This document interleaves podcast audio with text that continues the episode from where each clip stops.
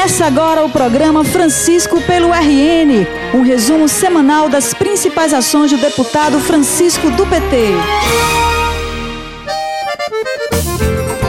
Olá, conterrânea e conterrâneo, hora de mais uma prestação de contas semanal do deputado Francisco do PT. E no programa de hoje, a gente começa falando sobre o ato em defesa da transposição, ocorrido no domingo passado em Monteiro, na Paraíba. O deputado Francisco do PT esteve no ato como presidente da Frente Parlamentar das Águas do Rio Grande do Norte e representante potiguar na Frente Interestadual em defesa da transposição. Vanderlei, a situação encontrada no lugar é completamente diferente do período em que houve a inauguração da transposição em 2017. É que, como há seis meses o governo federal parou de bombear a água para o canal, agora o que há no lugar é apenas lodo e mato. Pois é, Mara. E como não há mais água correndo no canal, já há seis meses, o solo e as condições climáticas acabam contribuindo para a degradação das estruturas de concreto, como explicou o geógrafo Erickson Torres,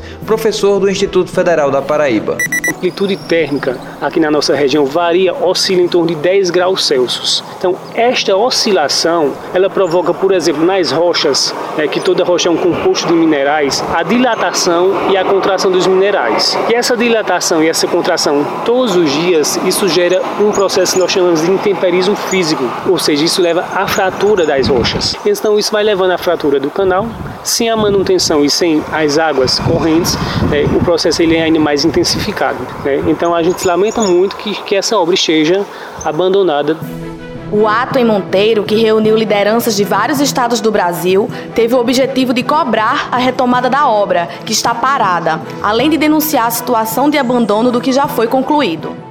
Estamos vendo aqui uma paralisação do bombeamento, o que é algo extremamente preocupante. Preocupante para nós nordestinos de uma maneira geral, que somos beneficiados com essa obra da transposição, mas para nós do Rio Grande do Norte isso causa uma preocupação maior ainda. Se essa parte da obra que já está pronta, que estava funcionando, está aqui hoje parada, imagina o sentimento de nós potiguares que ainda não tivemos a satisfação de ver as águas do São Francisco chegar até o nosso estado. Então hoje aqui este ato simboliza uma luta em defesa da conclusão da transposição do Rio São Francisco para que essas águas possam chegar ao seu objetivo, que é beneficiar mais de 12 milhões de pessoas que precisam dessa transposição para garantir a sustentabilidade hídrica.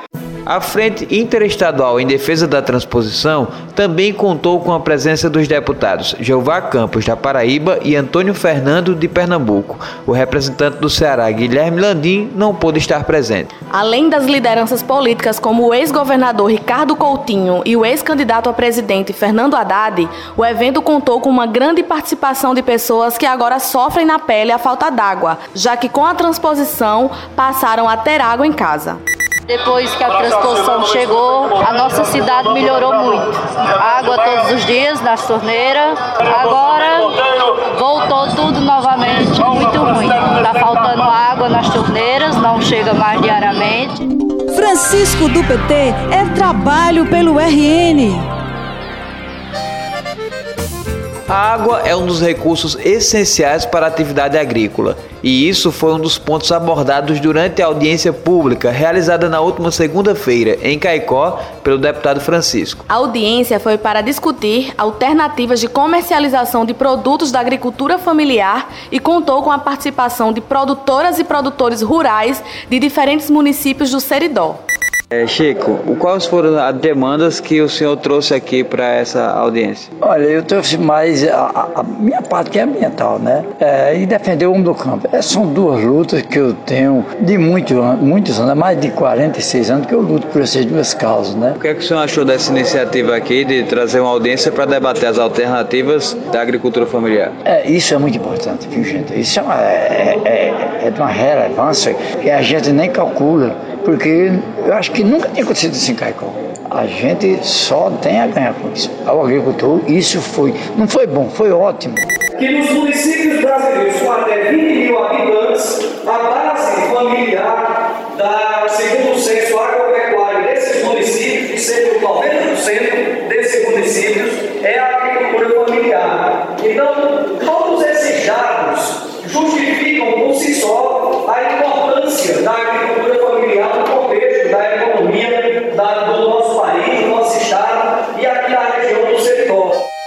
Várias autoridades estiveram presentes. O diretor da Ematé, César Oliveira, o secretário de Desenvolvimento Rural e Agricultura Familiar, Alexandre Lima, e a vice-presidente da FETARNE, Ana Aline, foram alguns dos representantes presentes. O deputado Francisco tem sido um grande aliado da agricultura familiar e esse tipo de audiência serve para que a gente possa ampliar o diálogo com a sociedade e cada vez mais discutir essas alternativas de sustentabilidade. Agora, né, com essa audiência pública, foi um pontapé a a gente possa cobrar cada vez mais e mostrar que a gente precisa do apoio dos municípios.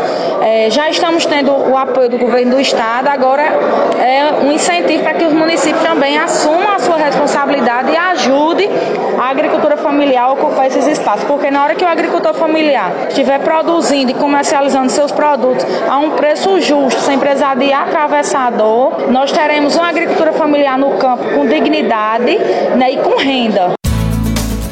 Francisco pelo RN. Francisco pelo RN.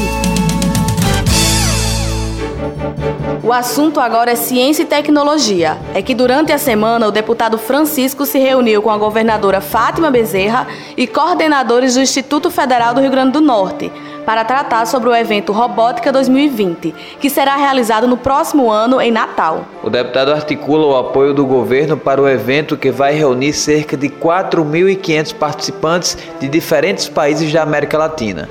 Eu fui procurado pelo Instituto Federal através de alguns professores e professoras que apresentaram essa iniciativa desse evento, Robótica 2020, que é um evento, inclusive de natureza internacional, né, porque vai atrair pessoas de outros países da América Latina e de outras partes do mundo aqui para o Rio Grande do Norte. O pessoal eh, fez a apresentação lá, em, lá no Instituto, pediu para ter esse diálogo aqui com o governo, no sentido de apresentar o evento, inclusive as enchentes de natureza financeira para o Estado, porque vai atrair um contingente de expositores muito, muito elevado. Quem explica melhor é a coordenadora geral do evento, Sara Tomás. Esse evento vai ser o maior evento de robótica da América Latina. A gente vai estar sediando aqui em outubro, entre os dias 19 e 24 de, de outubro. Tem países de toda a América Latina e convidados de todo mundo.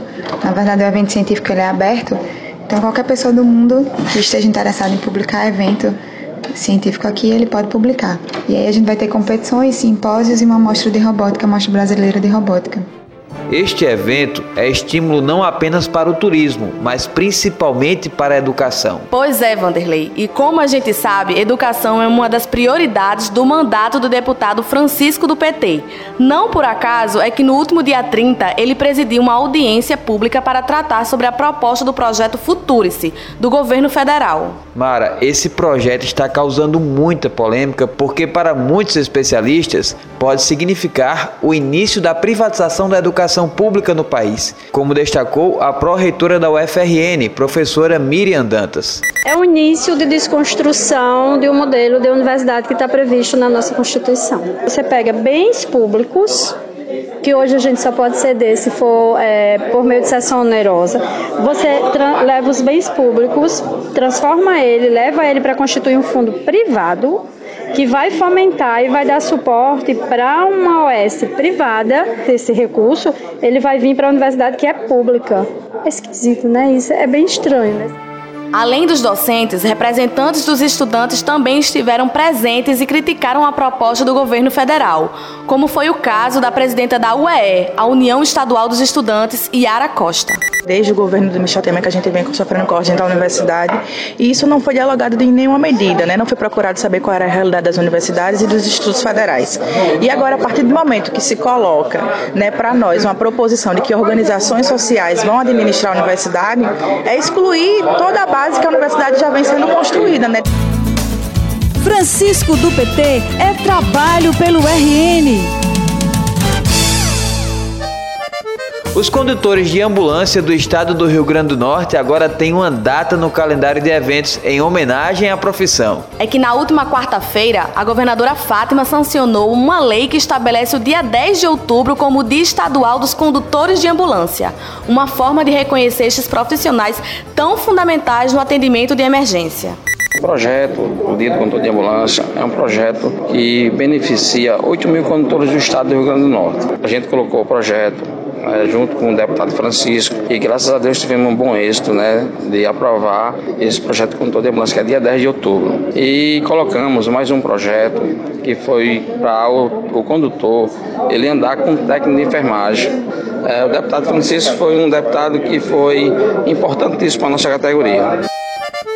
Fim de programa. Próxima semana tem mais. Até, Até lá. lá. O programa de hoje chegou ao fim, mas você pode acompanhar diariamente o trabalho do deputado através do Facebook e Instagram em arroba Francisco do PT.